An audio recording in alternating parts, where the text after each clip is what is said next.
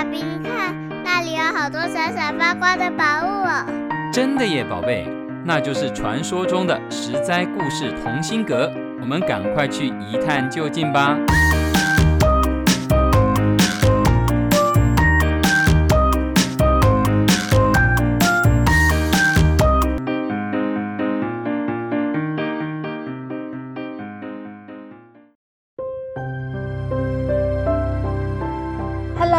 各位亲爱的小朋友们，你今天过得好吗？我是实在故事同心阁里把幸福阳光洒在你身上的桑尼姐姐。小朋友，你分得出谁是真正对你好、真正关心你的人吗？真正对你好、真正关心你的人会呈现出什么样貌呢？答案就在今天的故事里哦。在古代春秋时期，孔子三千个学生当中，有一个叫做高才的学生。他从小就很善良，很有爱心。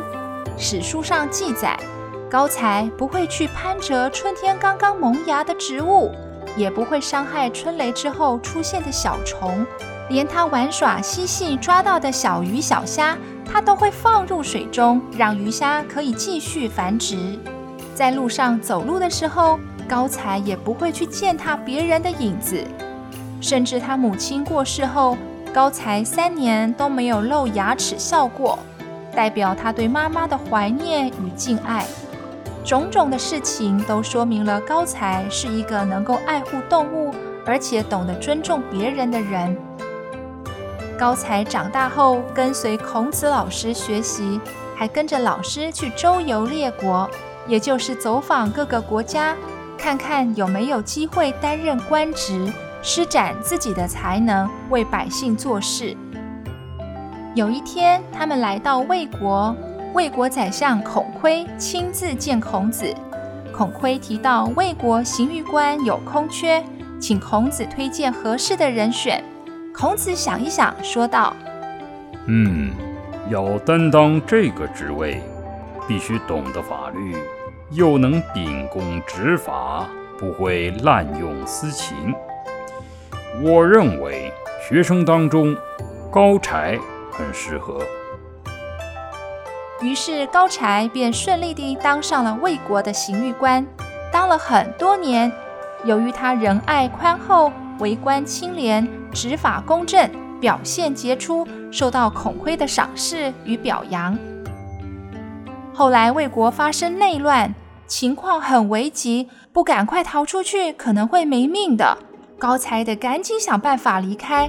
当时高才逃到了城门口，见到士兵们把关把得很严谨，一个一个盘查，不让任何人、任何车出城。糟了！高才在心里连连叫苦，正不知道怎么办时，有一只手搭住了高才。高才猛然回头一看。是个守门人，再一看，这个守门人没有脚，而且好像在哪里见过。此时追兵就在附近，没有脚的守门人告诉高才：“那那边有一个缺口，可以跳出城去。”高才说：“君子是不会去逾越围墙的。”守门人又指了指某处：“那里有个洞口可以钻。”高才摇摇头。君子是不会从洞里钻出去的。眼看搜捕的人就要到了，危急之下，守门人左看看右看看，告诉高才：“嘘，这里啊有一间密室，您或许可以藏一下。”就这样，高才躲过了一场凶险的追杀。就高才的神秘守护人到底是谁呢？高才仔细看着守门人，突然想起来了，这个守门人。以前曾经犯罪，高才当时依照法律砍掉了他的双脚。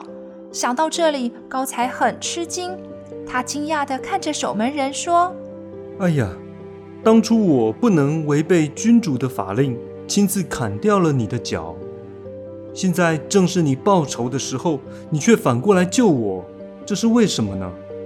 我被砍了脚，是我罪有应得啊！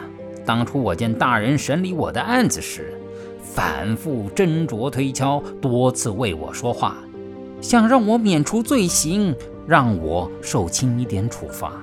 这些啊，我都看在眼里。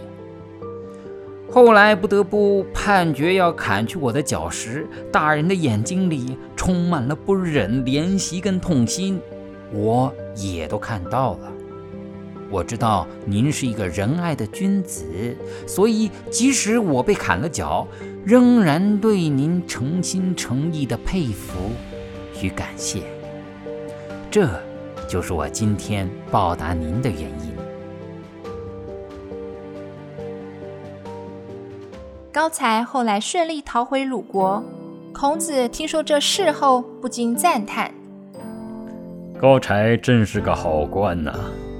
同样是执行法令、善于当官的人，能正确执法，用仁爱宽恕来树立恩德；不善于当官吏的，会用严酷暴虐的手段，而遭到对方的怨恨。”能够秉公办事、心存仁爱的，大概就是高才了吧？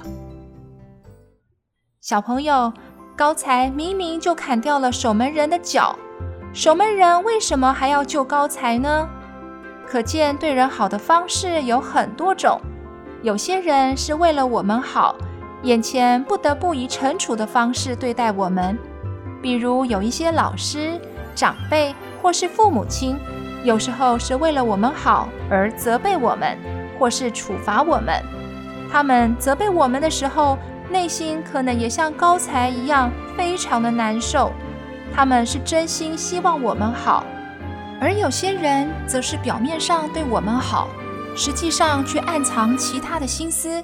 比方说，想在你的身上捞到一些好处，想要你帮助他，或是表面上讨好你，装作关系亲近。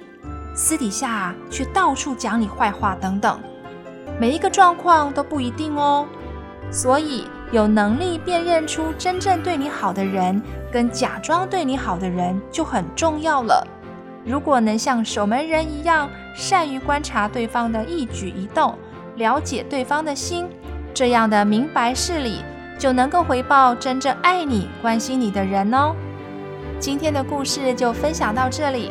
我是桑尼姐姐，下回实在故事同心阁见喽。